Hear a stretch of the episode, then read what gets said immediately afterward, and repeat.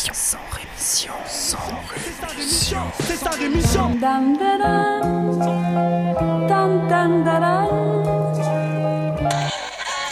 Cracheur de mon sang rémission. Des médias en masse, leur discours fout des audits. Tu parles du bruit et des odeurs, les plus polis parlent d'exotiques.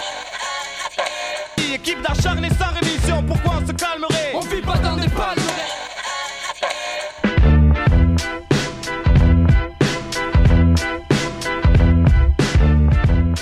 Bon Bonjour à toutes et bonjour à tous, auditrices, auditeurs de Sans Rémission, et bienvenue à vous dans ce 28e numéro. Je vous rappelle que dans cette émission, j'essaye de vous proposer, à ma manière, avec mon point de vue extrêmement subjectif, une sorte de journal d'information avec des infos dont on n'entend pas parler ailleurs ou alors dont on parle mal selon moi.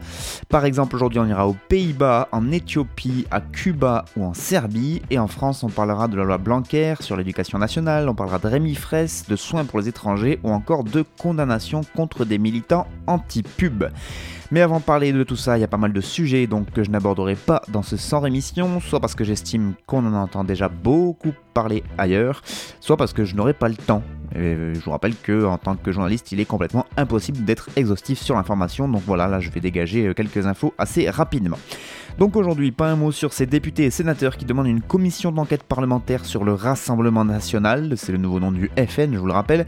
Une commission d'enquête donc après un reportage de France 2 sur les liens entre le FN donc et Steve Bannon, l'ex-stratège de Donald Trump. On peut voir notamment dans ce reportage de France 2 les dirigeants Louis Alliot et Jérôme Rivière donc du Rassemblement, National proposer à Steve Bannon, Bannon en anglais, ça fait mieux quand même, d'assister à des réunions régulières entre Marine Le Pen, donc la présidente du parti, et des hauts fonctionnaires français. Et donc pour les députés et sénateurs qui euh, demandent cette commission d'enquête, euh, celle-ci, cette commission devrait faire toute la lumière sur cette affaire dont l'objet s'apparente à une conjuration internationale contre les intérêts de la France et vérifier, toujours selon eux, la possible existence d'une intelligence avec une puissance étrangère, ce qui serait donc réprimé par le code pénal. A priori, ils peuvent se rassurer puisque si on parle du Rassemblement national, il y a quand même très peu d'intelligence derrière. Rien sur les époux Balkany qui sont devant la justice, enfin, serais-je tenté de dire, euh, devant la justice pour fraude fiscale et corruption.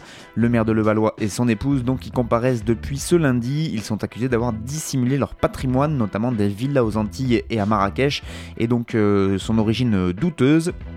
Ce procès doit durer 6 semaines, mais on est d'accord qu'il y a quand même assez peu de doutes sur euh, l'issue de ce procès, tant les Balkany ont réussi jusque-là à éviter toute condamnation, et c'est pas faute d'avoir essayé. Enfin, pas un mot non plus sur ce policier qui a été mis en examen et laissé libre sous contrôle judiciaire après la découverte d'une centaine d'armes dans un hangar agricole. Ça s'est passé dans le Morbihan. Une cage d'armes qui a été découverte par des adolescents et qui euh, a donc permis de remonter jusqu'à ce policier de, de la PJ de Rennes âgé de 59 ans. Il est soupçonné d'avoir tout simplement détourné les armes saisies par la police et qui auraient dû être détruites. Donc voilà, ils sont là pour nous protéger, mais qui nous protège d'eux? La question reste entière. Dans le monde, pas un mot sur la soixantaine de migrants qui euh, est mort dans le naufrage de leur embarcation dans la nuit de jeudi à vendredi dernier. Ça s'est passé au large de la Tunisie. Les naufragés étaient en majorité originaires du Bangladesh. Seulement 16 d'entre eux ont survécu. Rien non plus sur les rebelles houtistes qui ont commencé samedi dernier à retirer des forces euh, du port d'Odeida, le premier port du Yémen, ainsi que du port secondaire de Salif et du terminal pétrolier de Ras Issa le tout sous l'œil d'observateurs des Nations Unies. Ce retrait est le premier euh, consenti par les rebelles, il pourrait prendre jusqu'à 4 jours dans le meilleur des cas, et il mettrait donc un terme à des mois de blocage depuis les négociations de Stockholm qui avaient été menées sous l'égide de l'ONU, c'était en décembre dernier. Le groupe allemand Bayer a présenté lui ses excuses dimanche dernier à la suite de révélations par Le Monde et France 2 d'un fichage illégal pour le compte de sa filiale Monsanto, fichage de centaines de personnalités concernant notamment leur position sur les OGM. Dans ces fichiers figurent des centaines de responsables politiques, scientifiques et autres journalistes pour lesquels à chaque fois sont indiqués entre autres leur position sur les pesticides, leur niveau de soutien à Monsanto, leurs loisirs mais aussi leur adresse et numéro de téléphone, y compris sur liste rouge tout va bien.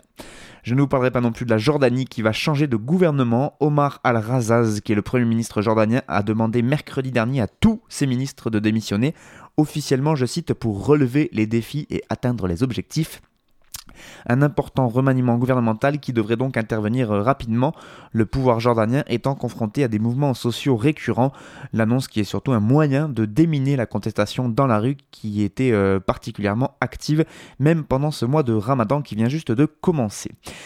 Pas un mot euh, sur le Brésil, enfin, où la Cour suprême a donné 5 jours au président Jair Bolsonaro pour justifier son décret, décret qui doit permettre à des millions de Brésiliens de porter une arme à feu dans des espaces publics.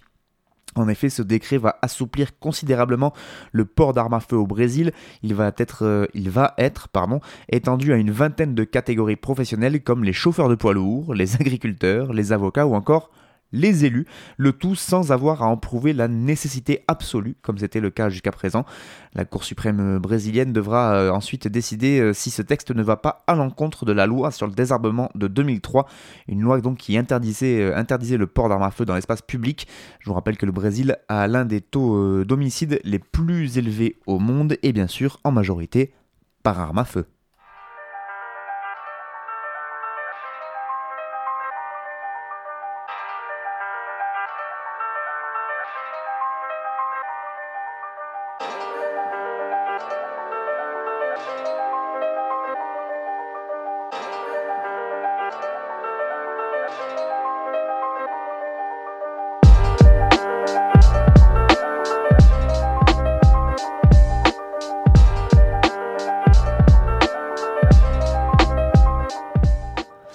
Allez, on commence ce petit tour du monde hebdomadaire en Hollande avec un branle-bas de combat au sein du ministère néerlandais de la Justice puisqu'il avait perdu tout simplement la trace de 700 porteurs de, bracelets électroniques. Ça s'est passé jeudi dernier, c'était après un bug technique lié à la mise à jour d'un logiciel, tout simplement. Une panne est survenue dans les échanges de données du système de surveillance des bracelets électroniques, peut-on lire dans un communiqué en néerlandais publié sur le site du gouvernement. Et du coup, par souci de prévention, une partie de ces porteurs de bracelets électroniques ont été arrêtés et incarcérés d'urgence par la police. Les victimes et leurs proches ont été informés le plus rapidement possible, ajoute le gouvernement, qui indique également que le problème a finalement été corrigé. Bah oui, d'importants efforts sont fournis afin de stabiliser de nouveau le système à 100%, euh, déclare le gouvernement néerlandais. Et ce n'est pas tout, puisque une autre panne de réseau de l'opérateur de communication Télé2 a cette fois-ci rendu injoignable, et ce pendant des heures vendredi dernier, les centres d'appel du ministère de la Justice des Pays-Bas. Voilà, c'est bien les machines c'est mieux quand ça marche quand même. On continue avec un rapport rendu public le mardi 7 mai dernier, euh, rapport qui nous apprend que les salariés des usines de vêtements d'Éthiopie, qui travaillent pour des marques comme Guess, H&M ou Calvin Klein, eh bien ce sont les moins bien payés au monde officiellement avec 23 euros par mois. Oui, oui, oui, vous avez bien entendu. L'Éthiopie, qui ambitionne de devenir le principal centre manufacturier du continent africain, a réussi à séduire les investisseurs étrangers en mettant justement en avant la disposition des salariés euh, à travailler pour moins du tiers du salaire des travailleurs du Bangladesh. C'est donc ce qu'affirme le rapport du Centre Stern pour les affaires et les droits de l'homme de l'Université de New York. Donc selon cette étude intitulée Fabriquer en Éthiopie, les défis de la nouvelle frontière de l'industrie du vêtement, eh bien par exemple les salariés du Bangladesh, qui sont quand même pas super bien payés, eh bien ils gagnent quand même 95 dollars par mois. Donc je vous rappelle que là on est à 23 euros pour l'Éthiopie. Ceux du Kenya ils sont à 207 dollars et ceux de la Chine, pou, les riches, 326 dollars par mois contre 23 euros donc pour les Éthiopiens, je vous le rappelle. Plutôt que la force de travail docile et bon marché promue en Éthiopie, les fournisseurs basés à l'étranger ont rencontré des employés qui sont malheureux de leur rémunération et de leurs conditions de vie et qui veulent de plus en plus protester en cessant le travail ou même en démissionnant. C'est ce que déclare le directeur adjoint euh, du centre Stern, Paul Barrett, donc, qui a fourni cette, euh, ce rapport. En effet, dans leur empressement à créer une marque Made in Ethiopia, le gouvernement éthiopien, les marques mondiales et les fabricants étrangers n'avaient pas prévu en fait que le salaire qu'ils prévoyaient euh, de base pour leurs ouvriers éthiopiens était tout simplement trop faible pour que les travailleurs puissent en vivre, et ce, même en Éthiopie, c'est pour dire. Selon le rapport toujours, les salariés de la confection, parmi lesquels de nombreuses femmes, euh, ont du mal à s'en sortir, ils sont très peu formés et des conflits culturels les opposent en plus aux dirigeants des usines qui viennent d'Asie. L'étude qui s'est penchée notamment sur le parc industriel d'Awassa, qui est au sud de l'Éthiopie et qui est euh, un des cinq centres industriels inaugurés par le gouvernement depuis 2014. Ce centre qui emploie 25 000 personnes et donc fabrique des vêtements pour des marques du monde entier À terme, ce sont environ 60 000 personnes qui devraient y travailler. Des entreprises chinoises, indiennes ou sri-lankaises ont déjà ouvert des usines dans ce parc et le gouvernement espère bien que les exportations de vêtements qui représentent actuellement 145 millions de dollars par an vont grimper à environ 30 milliards voilà, ils veulent passer de 145 millions à 30 milliards. Ils sont chauds. Un objectif qui paraît irréaliste évidemment selon ce rapport du centre Stern, ne serait-ce que parce que les bas salaires ont entraîné une productivité médiocre, des grèves à répétition et un fort turnover. En effet, on a appris que des usines ont remplacé l'intégralité de leurs salariés euh, et qu'ils les remplacent en fait tous les 12 mois en moyenne. L'Éthiopie est le deuxième pays le plus peuplé d'Afrique, avec 105 euh, millions d'habitants qui vivent encore largement de l'agriculture et qui sont confrontés à des sécheresses et à de la pauvreté. Le centre Stern appelle donc le gouvernement éthiopien à instaurer un salaire minimum et à élaborer un plan économique à long terme pour renforcer l'industrie du vêtement. Organiser l'esclavage, c'est ça, pour traduire. Bref, on va maintenant faire un tour à Cuba où le gouvernement de la Havane a annoncé en fin de semaine dernière une série de rationnements qui, vont, va toucher euh, les aliments de base tout comme les produits de, tout comme les produits de première nécessité. Avec ce train de mesures, le régime castriste dit vouloir éviter que certains Cubains stockent des produits chez eux alors que le pays traverse une grave crise économique et que la population est confrontée à de nombreuses pénuries.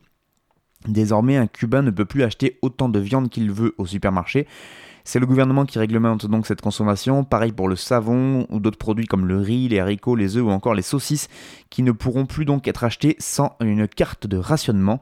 C'est ce qu'a annoncé la ministre du Commerce cubaine Betsy Diaz qui euh, notamment impute la responsabilité des difficultés économiques cubaines aux nouvelles sanctions américaines qui sont arrivées sur l'île de Cuba, euh, donc des sanctions menées par l'administration Trump mais c'est avant tout évidemment la baisse de l'aide du Venezuela qui affecte fortement l'île castriste. L'effondrement en effet de la compagnie pétrolière vénézuélienne PDVSA a entraîné une forte réduction de près de deux tiers des livraisons de carburant subventionnés aux Cubains. Ces dernières années, pourtant, la Havane avait pu utiliser donc le carburant vénézuélien pour produire de l'énergie et pour gagner des devises, des devises dont le pays a urgemment besoin car Cuba importe près de deux tiers de la nourriture consommée sur place. C'est en raison évidemment de ce manque de devises et en absence d'une production nationale suffisante que les pénuries de produits et d'aliments de base se sont aggravées ces derniers mois. La Serbie a organisé vendredi dernier à Nice, une, pas à Nice en France, à Nice en Serbie évidemment, NIS, a organisé une parade militaire pour commémorer la fin de la Seconde Guerre mondiale et la victoire sur le fascisme. un événement qui était aussi et surtout l'occasion pour le gouvernement serbe de montrer la force armée serbe dans cette région du monde qui est toujours sous forte tension diplomatique. 4000 soldats, 300 véhicules dont des chars et des lance-roquettes, 40 avions ont paradé donc dans cette euh, ville de Nice qui est la seconde ville de la Serbie à 200 km au sud de Belgrade. Le tout donc devant le président un peu euh, autoritaire Aleksandar Vucic. Les unités parachutistes de l'armée ont également sauté devant le public et deux hélicoptères pilotés par des militaires russes ont survolé la ville pour marquer le coup. Le président serbe, qui a assisté avec plusieurs ministres ainsi que des invités étrangers à la manifestation, a qualifié cette commémoration d'impressionnante et il a ajouté que personne ne pouvait ainsi menacer la liberté du pays. Le message est passé. La parade militaire, qui n'est pas la première organisée sous la présidence d'Alexandar Vucic, intervient dans un contexte de tension régionale alors que des négociations entre la Serbie et le Kosovo sont au point mort et que Pristina a lancé la création d'une armée nationale kosovarde. Le Kosovo qui est souvent évoqué comme une cible potentielle par le ministre serbe de la Défense. Depuis plusieurs années, une course aux armements a lieu dans les Balkans et la Serbie pour l'instant est largement en tête de cette course. L'histoire est un éternel recommencement. Enfin et pour finir, souvenez-vous, la semaine dernière, je vous parlais des dangers de la fonte du pergélisol sibérien. Et eh bien sachez que dans d'autres régions du monde, ça se passe aussi, notamment certaines régions de l'Arctique canadien, euh, où se posent là aussi des soucis de pergélisol, puisqu'il dégèle si rapidement, ce sol qui est censé être constamment gelé, il dégèle si rapidement à cause du réchauffement climatique qu'il arrive même à engloutir les équipements scientifiques qui ont été laissés là par euh, donc, des équipes de scientifiques pour étudier cette fonte des sols. Nous avons mis des caméras dans le sol, nous avons mis de l'équipement thermique et il est inondé. Ça arrive souvent si vite qu'on ne peut pas aller le sauver. Nous avons perdu des douzaines de sites sur le terrain, on recueillit des données sur une forêt et tout d'un coup, c'était un lac. C'est ce que déclare Merit Turetsky, qui est biologiste à l'université de Guelph. La recherche de M. Turetsky a été publiée la semaine du 29 avril dans la revue Nature. Elle porte donc sur le taux de dégel du pergélisol dans l'Arctique et surtout sur son impact possible sur les tentatives qui visent à limiter les émissions de gaz à effet de serre, ce qui cause évidemment le changement climatique.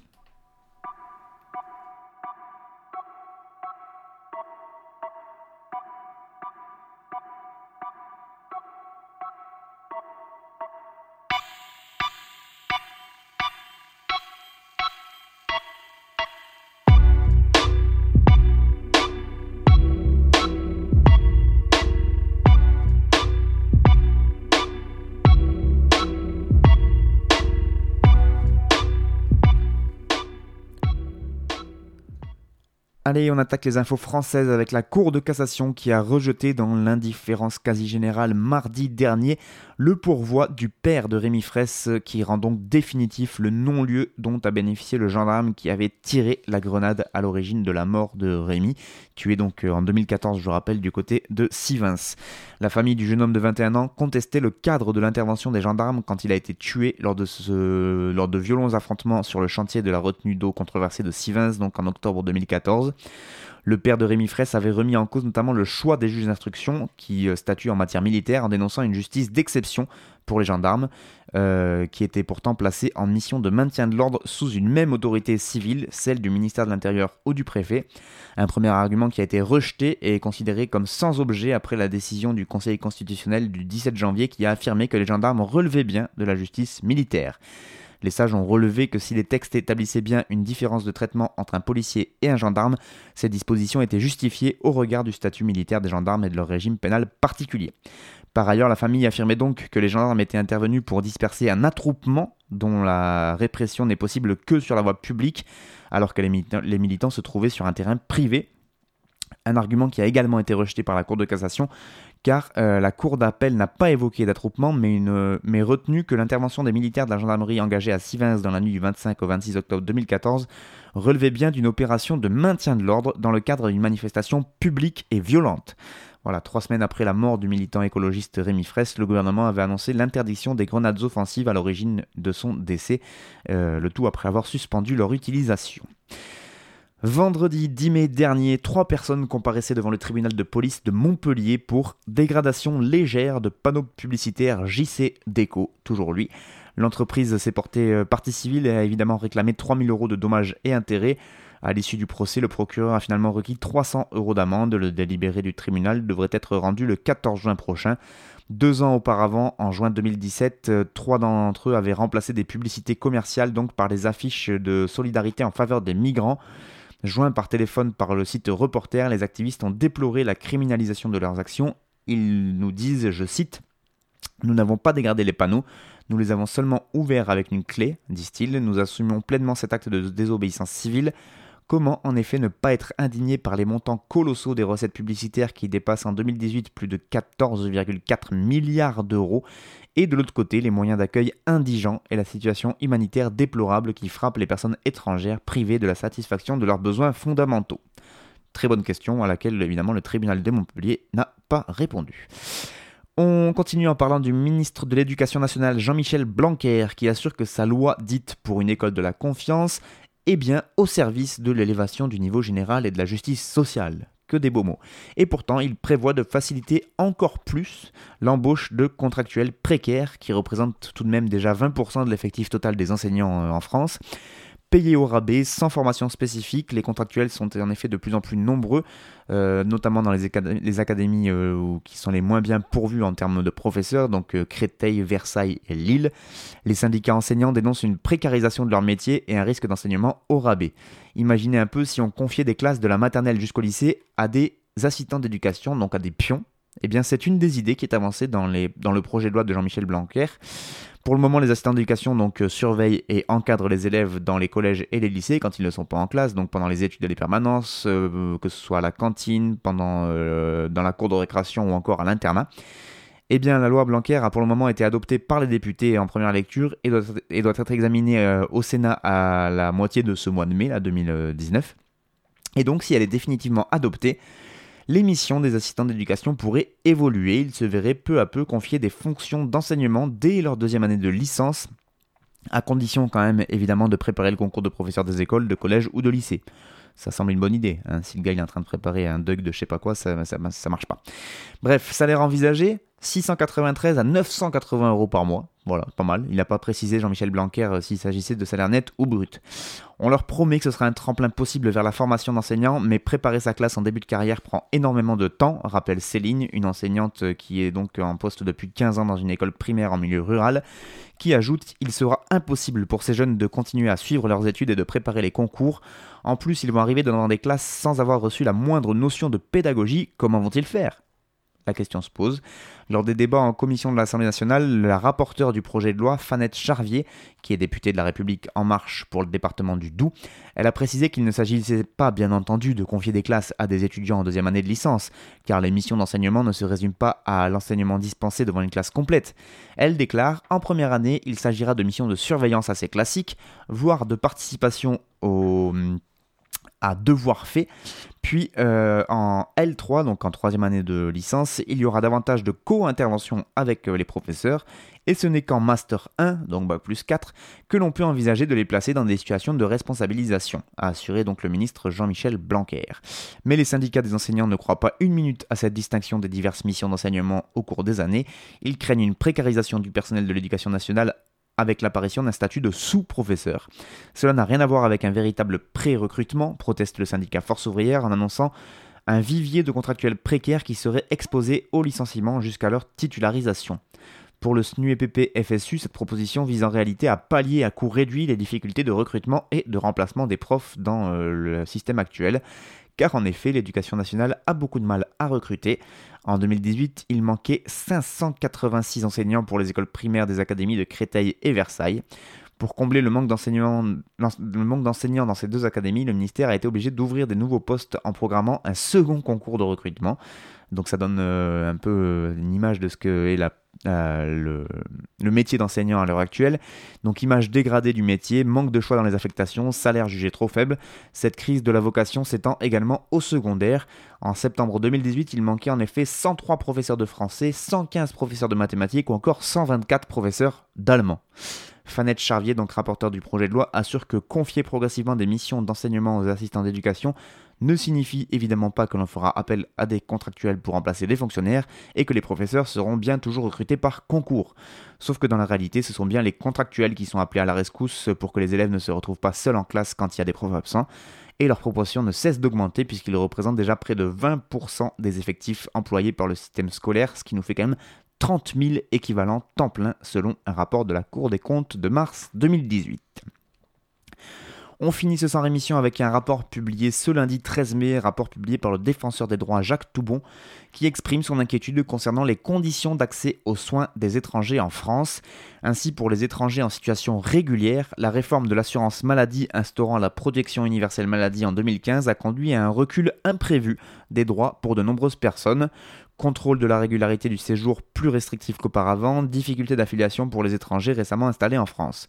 Le rapport souligne aussi des difficultés accrues des étrangers malades à obtenir un titre de séjour pour se faire soigner depuis une réforme de 2016 qui a conduit à une baisse drastique des avis médicaux favorables au maintien sur le territoire.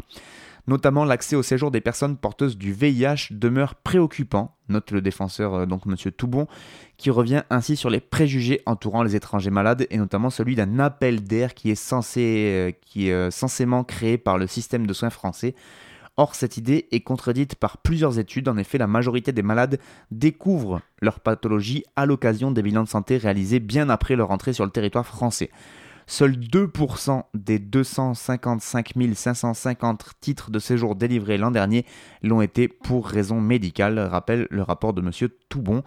Pour les étrangers en situation irrégulière, alors là c'est encore pire, le défenseur déplore euh, avec l'aide médicale d'État un dispositif dérogatoire, coûteux et favorisant des pratiques discriminatoires, avec notamment des refus de soins illégaux, mais souvent justifiés par le surcoût administratif, voire financier pour les médecins.